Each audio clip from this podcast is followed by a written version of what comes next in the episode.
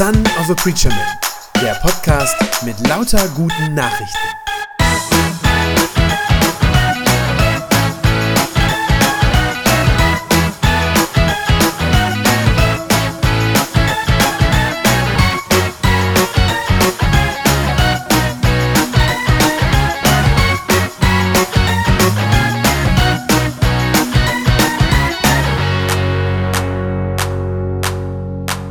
Predigtext für heute ist eine Wundergeschichte aus dem Alten Testament, die, das vermute ich jetzt einfach mal so, vielleicht zu den weniger bekannten Geschichten zählt. Sie alle wissen, dass Gott seinem Volk Israel ja versprochen hatte, es in ein gutes und fruchtbares Land zu bringen. Und zu dem Zeitpunkt, wo unsere Geschichte heute spielt, da war das Volk also schon 40 Jahre in der Wüste unterwegs gewesen mit Tausenden von Menschen, mit ihren Viehherden und vor allem immer auch mit der Bundeslade.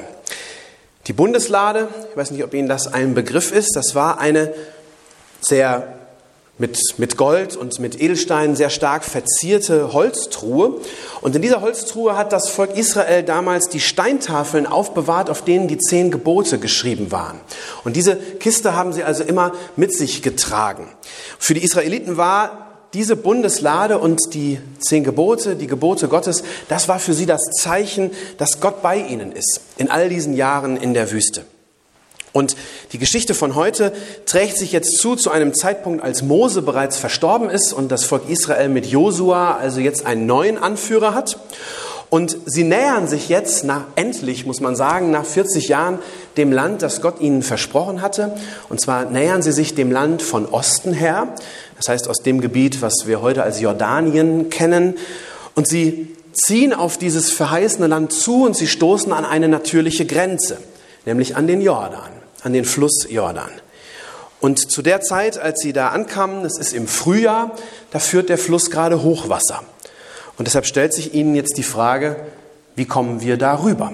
Wie überqueren wir mit Mann und Maus und mit allem, die wir so dabei haben, wie kommen wir auf die andere Seite von diesem Fluss? An der Stelle setzt die Geschichte ein. Ich lese uns Josua 3, die Verse 5 bis 17. Josua sagte zum Volk, macht euch bereit, sorgt dafür, dass ihr rein seid, so wie es der Herr von seinem Volk verlangt. Denn morgen wird der Herr ein Wunder für euch tun. Am nächsten Tag befahl Josua den Priestern, nehmt ihr die Bundeslade und geht vor uns her durch den Jordan. Da hoben die Priester die Bundeslade auf ihre Schultern und gingen dem Volk voran. Der Herr aber sprach zu Josua, von heute ab werde ich dich vor dem ganzen Volk Israel groß machen. Sie sollen merken, dass ich dir beistehe, so wie ich Mose beigestanden habe. Befiehl den Priestern, die die Bundeslade tragen, sobald ihr den ersten Schritt ins Wasser des Jordans getan habt, bleibt stehen. Da rief Josua das Volk zu sich und sagte, hört, was der Herr, euer Gott, euch sagen lässt. Wählt zwölf Männer aus, aus jedem Stamm einen, und die Bundeslade des Herrn, dem die ganze Erde gehört, wird uns voranziehen und euch einen Weg durch den Jordan bahnen. Sobald die Priester, die sie tragen, ihre Füße ins Jordanwasser setzen, wird kein Wasser mehr nachfließen. Der Fluss wird sich weiter oben anstauen, so wie vor einem Damm. Daran sollt ihr erkennen, dass ihr einen lebendigen Gott habt. Er wird sein Versprechen halten und er wird die Völker des Landes vor euch vertreiben. Die Kanaaniter, Hethiter, Hiviter, Perisiter, Girgashiter, Amoriter und Jebusiter. Nun brach das Volk auf, um den Jordan zu überschreiten. An der Spitze des Zuges gingen die Priester mit der Bundeslade. Es war gerade Frühjahr. Um diese Zeit führt der Jordan so viel Wasser, dass er über die Ufer tritt. In dem Augenblick aber, als die Priester den Fuß ins Wasser setzten, da staute sich der Fluss weit oben bei dem Ort Adam in der Nähe von Zaritan. Und das Wasser unterhalb der Stauung lief ab bis zum Toten Meer. So konnte das ganze Volk trockenen Fußes bei Jericho durch den Jordan gehen. Die Priester aber blieben mit der Bundeslade im Flussbett stehen, bis alle sicher auf der anderen Seite angekommen waren. Ich will heute mal gegen meine eigene Gewohnheit etwas anders an die Sache herangehen. Ich will gar nicht so sehr die Geschichte selber, die wir gerade gehört haben, auslegen. Ich glaube, diese Geschichte an sich, wenn man sie so hört, ist eigentlich recht klar und von der Sache her, von dem her, was da passiert, ja auch ganz einfach zu verstehen. Deshalb möchte ich diese Geschichte zum Anlass nehmen, und über etwas anderes sprechen, nämlich über die Frage, die sich wahrscheinlich viele, die so eine Geschichte heute lesen, automatisch stellen. Nämlich die Frage, kann man das eigentlich überhaupt glauben? Kann man als ein intelligenter, gebildeter Mitteleuropäer des 21. Jahrhunderts, kann man da diese Wundergeschichten aus der Bibel eigentlich glauben? Dass ein Fluss sich aufstaut von einem Moment auf den anderen, dass er aufhört zu fließen und genau so lange wartet, bis das Volk Gottes das Flussbett durchquert hat. Und weiter, ist es überhaupt wichtig, diese Wunder zu glauben? Oder sind das alles nur Geschichten, die irgendwie symbolisch gemeint sind und die man deshalb auch symbolisch verstehen muss? Und was ist eigentlich mit Wunderberichten von heute? Aktuelle, moderne Wunder aus unserer Zeit. Sind die echt? Tut Gott heute eigentlich überhaupt noch Wunder, solche Wunder, wie es in der Bibel geschrieben steht? Um da ein bisschen Klarheit reinzubringen, müssen wir uns zuerst einmal bewusst machen, was wir eigentlich genau meinen, wenn wir Wunder sagen. Was ist denn überhaupt ein Wunder? Ich glaube, dass dieser Begriff heute viel zu häufig und viel zu schnell gebraucht wird und dass er sich dadurch auch ein wenig abgenutzt hat. Nicht alles, was umgangssprachlich bei uns Wunder genannt wird, ist nämlich auch eines. Wunder, das Wort Wunder wird oft benutzt für etwas, was überraschend ist und was irgendwie als unwahrscheinlich galt. Äh, wie zum Beispiel der Sieg der deutschen Nationalmannschaft bei der Fußballweltmeisterschaft 1954. Ist ein bisschen her, aber wir kennen das bis heute. Sie finden das sogar unter diesem Eintrag bei Wikipedia. Das Wunder von Bern. Ja, so wurde das damals genannt, der Sieg der Nationalmannschaft. Ich glaube ehrlich gesagt nicht, dass das ein Wunder im biblischen Sinne war. Denn es war zwar sehr unwahrscheinlich, dass die deutsche Mannschaft 1954 in Bern die, die, die, Weltmeisterschaft gewinnt. Das war unwahrscheinlich, aber es ist doch auf ganz natürliche Weise letztlich geschehen. Die Fußballspieler haben sich halt Mühe gegeben, haben sich ins Zeug gelegt und haben am Ende gewonnen. Und es ist ja nun überhaupt nichts Übernatürliches daran, dass eine Fußballmannschaft ein Fußballturnier gewinnt. Ich meine, irgendeine musste ja gewinnen. Insofern ist es kein Wunder, wie wir das äh, biblisch, biblischerweise verstehen würden. Aber was ist ein Wunder dann? Ich habe Ihnen eine Definition mitgebracht von einem amerikanischen Philosophieprofessor, Richard Purtill. Der hat eine Definition für Wunder ähm, einmal verschriftlicht, die ich sehr hilfreich finde. Er schreibt, ein Wunder ist ein Ereignis, das durch Gottes Eingreifen eintritt und eine einmalige Ausnahme von dem gewöhnlichen Lauf der Naturgesetze darstellt, um zu zeigen, dass Gott aktiv in die Weltgeschichte eingreift. Ich glaube, diese Definition beschreibt sehr gut genau das, was Gott dort am Jordan getan hat. Gucken wir uns das mal an, nach diesen Punkten, die Richard Purtill nennt. Was da passiert am Jordan, passiert tatsächlich direkt durch Gottes Eingreifen. Es ist ja nicht so, dass sich das Wasser irgendwie auf natürliche Weise aufstaut, weil da irgendein Hindernis im Weg wäre, sondern Josua sagt das ja sogar ganz ausdrücklich zum Volk. In Vers 5 kündigt er das an und sagt, morgen wird der Herr, nicht irgendjemand anders, sondern Gott der Herr, der wird morgen ein Wunder für euch tun. Also es ist klar erzählt, das passiert durch Gottes Eingreifen. Dann ist ebenso deutlich, dass dieses Wasser, das sich da aufstaut, dass das eine Ausnahme von den sonst geltenden Naturgesetzen ist. Die Naturgesetze sagen uns, dass Wasser, wenn da nichts im Weg ist, immer weiter bergab fließt. Aber hier wird eben berichtet, dass Gott eingreift und dieses, diese Regel, die normalerweise gilt, dass er die einmal durchbricht. Und das ist ja auch das, was, was wir an der Geschichte im eigentlichen Sinne als Wunder dann wahrnehmen oder verstehen. Das ist ja das Wundersame oder das Wunderhafte daran. Und dann ist es außerdem auch klar, dass diese Ausnahme, die Gott da macht, die Ausnahme von den sonst geltenden Naturgesetzen, dass das eine einmalige Ausnahme ist. Auch das ist ganz eindeutig.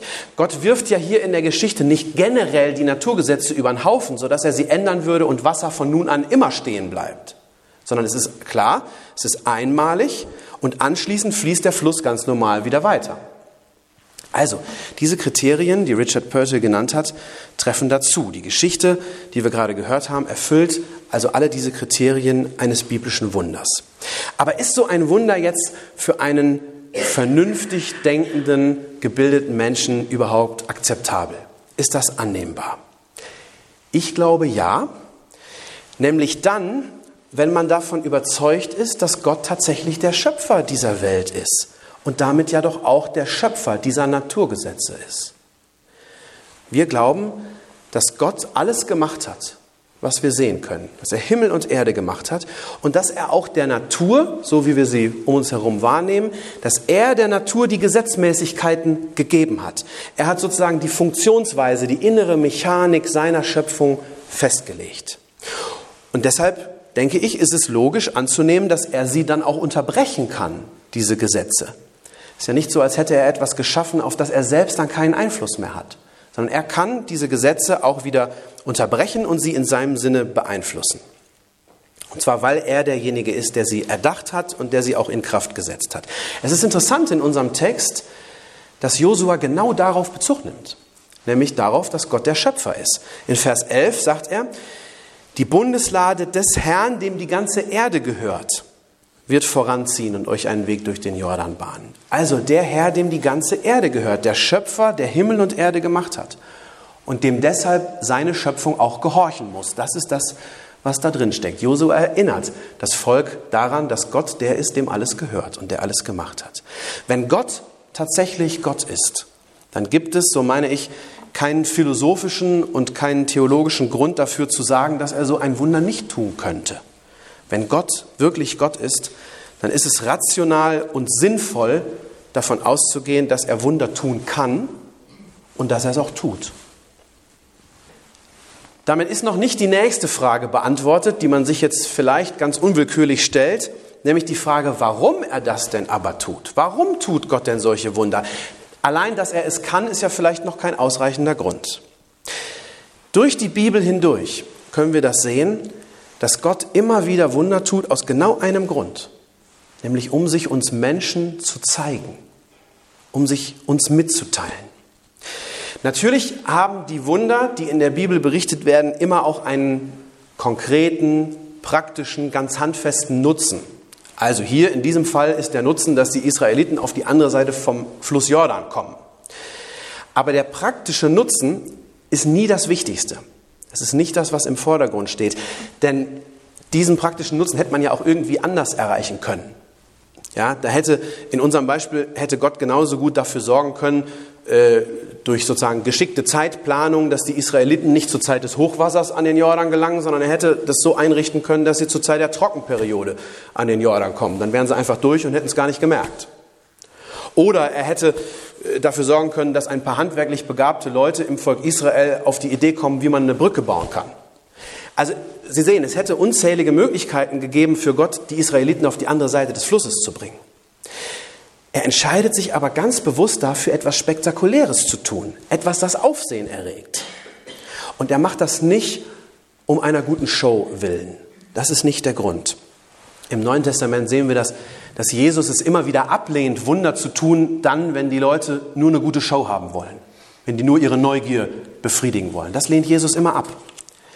Aber Gott entscheidet sich hier für etwas Spektakuläres, für etwas Aufsehenerregendes, damit die Menschen seine Macht sehen, damit sie sehen, was er, wer er ist und was er tun kann und was er auch bereit ist, für sie tatsächlich zu tun. Und er macht das, damit sie sich am Ende ihm anvertrauen. Josua sagt in Vers 10 zum Volk Israel, daran, an dem, was Gott für euch tun wird, daran sollt ihr erkennen, dass ihr einen lebendigen Gott habt. Das ist der Grund.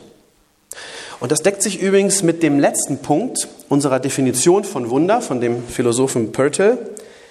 Der letzte Punkt war, ein Wunder ist ein Ereignis, um zu zeigen, dass Gott aktiv in die Weltgeschichte eingreift.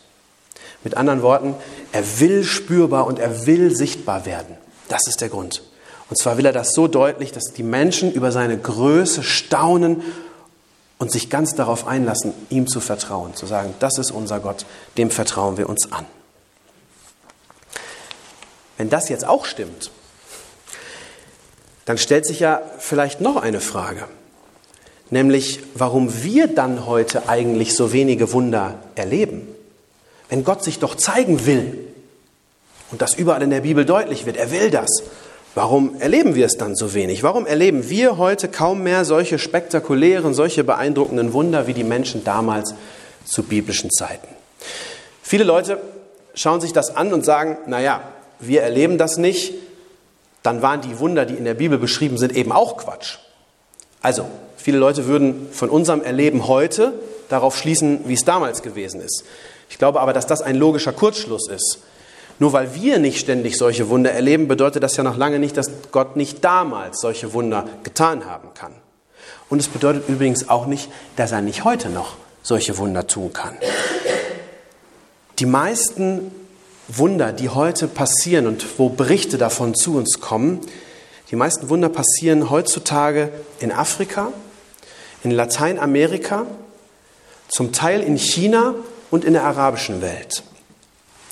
Wenn Sie mal überlegen, das sind alles Orte, wo die Menschen keinen oder wenn überhaupt dann nur einen sehr eingeschränkten Zugang zu anderen Informationen über Gott haben. Also das sind alles Orte, wo die Leute es schwer haben, etwas von Gott wahrzunehmen, von ihm, von ihm zu hören oder über ihn zu hören. In Afrika und in Lateinamerika mangelt es oft an der Bildung. Da ist die Bildung häufig das Problem. Das heißt, viele Leute dort sind Analphabeten und können also zum Beispiel die Bibel, wenn sie, denn selbst wenn sie eine hätten, gar nicht lesen. In China und in vielen arabischen Ländern ist das nicht das Problem, sondern da ist es viel eher so, dass die Bibel verboten ist. Jedenfalls an, in manchen Ländern. Und dass es auch verboten ist, dass Christen von ihrem Glauben erzählen. Das heißt, da scheitert es dann daran. Das bedeutet, Gott zeigt sich vor allem an solchen Orten und in solchen Ländern durch Wunder, wo die Menschen keine andere Möglichkeit haben, ihn auf einem anderen Wege kennenzulernen. Dazu kommt noch etwas. Ich glaube, dass die Menschen in diesen Ländern auch offener sind für Erlebnisse mit der geistlichen Welt, also mit geistlichen Realitäten. Auch die Menschen, die keine Christen sind in diesen Ländern, auch die Menschen, die Jesus nicht kennen, die rechnen aber in der Regel fest damit, dass es eine geistliche Realität gibt. Wie auch immer die dann aussehen mag, die ist dann, stellen die sich dann völlig anders vor als wir so. Aber sie rechnen eben damit, dass es so etwas gibt. Und deshalb, wenn dann solche übernatürlichen Dinge geschehen vor ihren Augen, dann können die Menschen in diesen Ländern das oft auch besser einordnen und besser verstehen. Ich glaube, dass das zwei Gründe sind, warum Gott bei uns vielleicht etwas zurückhaltender ist mit Wundern. Denn zum einen haben wir, wie gesagt, die Bibel und können von dort her alles über Gott erfahren, was wir wissen müssen. Es ist nicht so nötig für uns.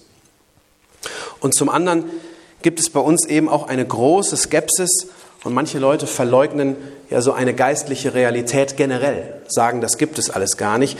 Das heißt, wenn Gott hier bei uns in ähnlicher Weise Wunder tun würde, ich glaube, dann würden viele Menschen diese Wunder trotzdem immer noch anzweifeln und würden sagen, da muss man irgendwie eine andere natürliche Erklärung für finden. Also das heißt, diese Offenheit, das zu sehen und zu verstehen, die ist auch gar nicht da, bei vielen jedenfalls. Wie soll man jetzt aber als moderner, als denkender Mensch der zugleich Christ ist, wie soll man jetzt also mit Wundern umgehen, wenn man jetzt heute davon hört, mit solchen Wunderberichten?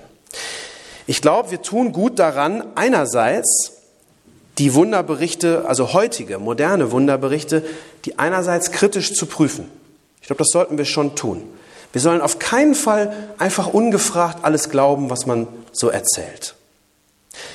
Ich glaube, wir sollten sie aber andererseits auch für möglich halten und nicht sagen, es ist gleich alles ausgeschlossen.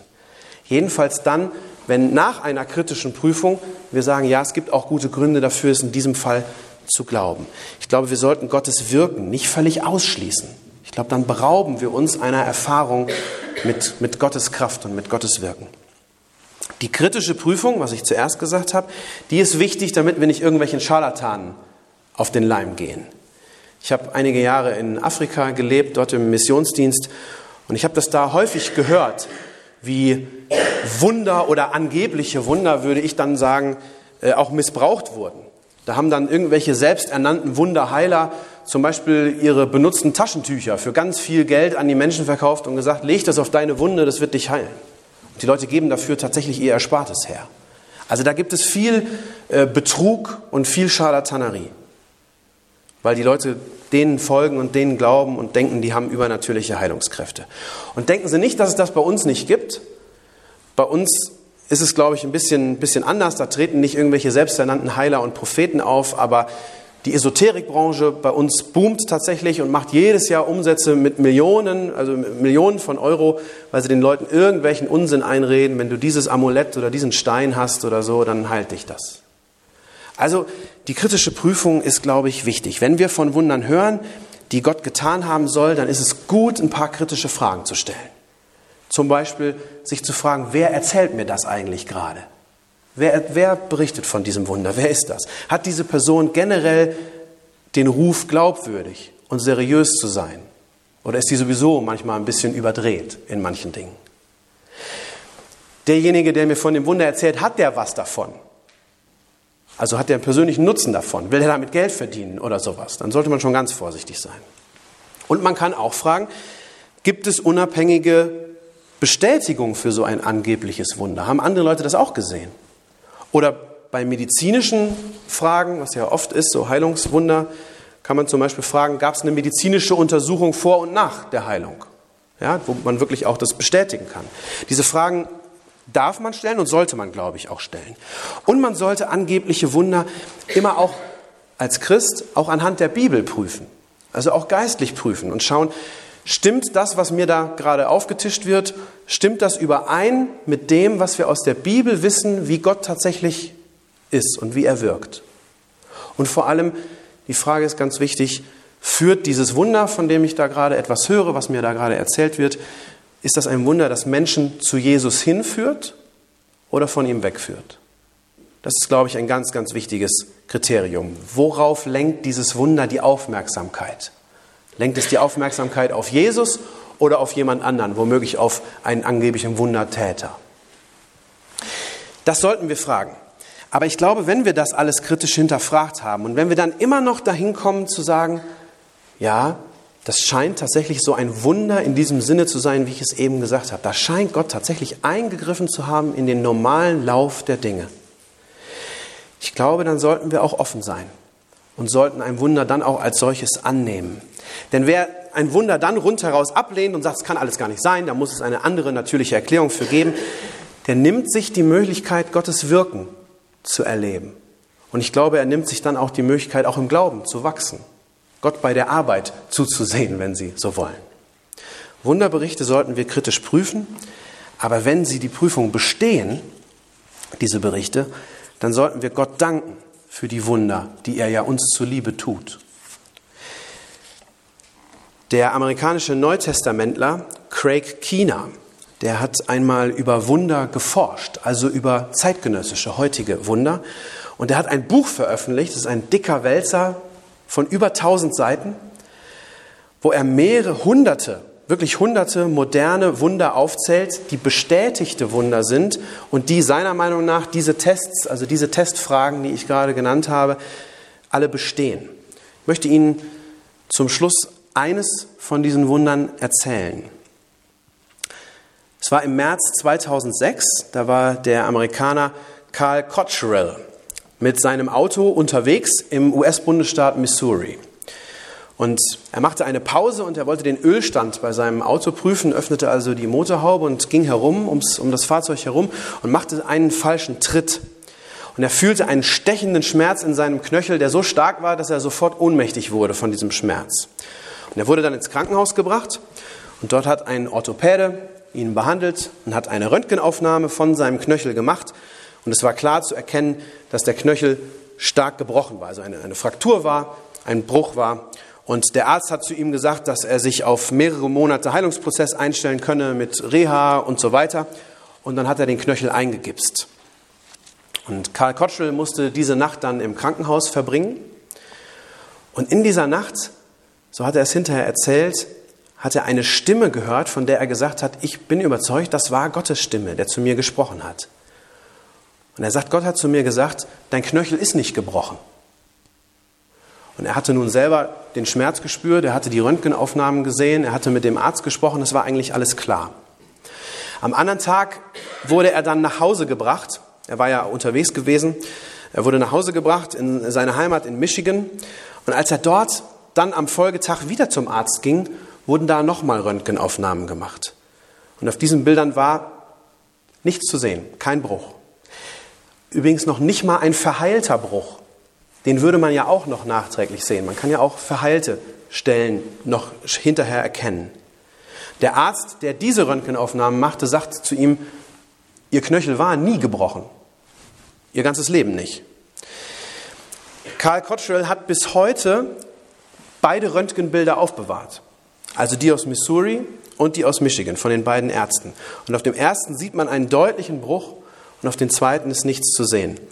Und an diesem Tag, bei diesem zweiten Arztbesuch, wurde der Gips entfernt und er ist ohne Schmerzen und ohne jede weitere Komplikation nach Hause gegangen. Das ist, glaube ich, so ein Beispiel für so ein Wunder, wo man wirklich auch Bestätigung von außen auch hat und wo es schwer ist, eine andere Erklärung zu finden. Es gibt viele, die sich daran versucht haben und denen es trotzdem nicht gelungen ist. Ich glaube, dass Gott Wunder tun kann und dass er es auch bis heute noch tut. Amen.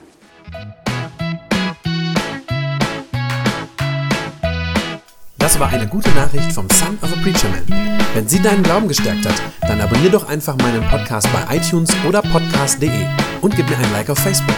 Ich hoffe, du hörst mal wieder rein. Gott segne dich und bis bald.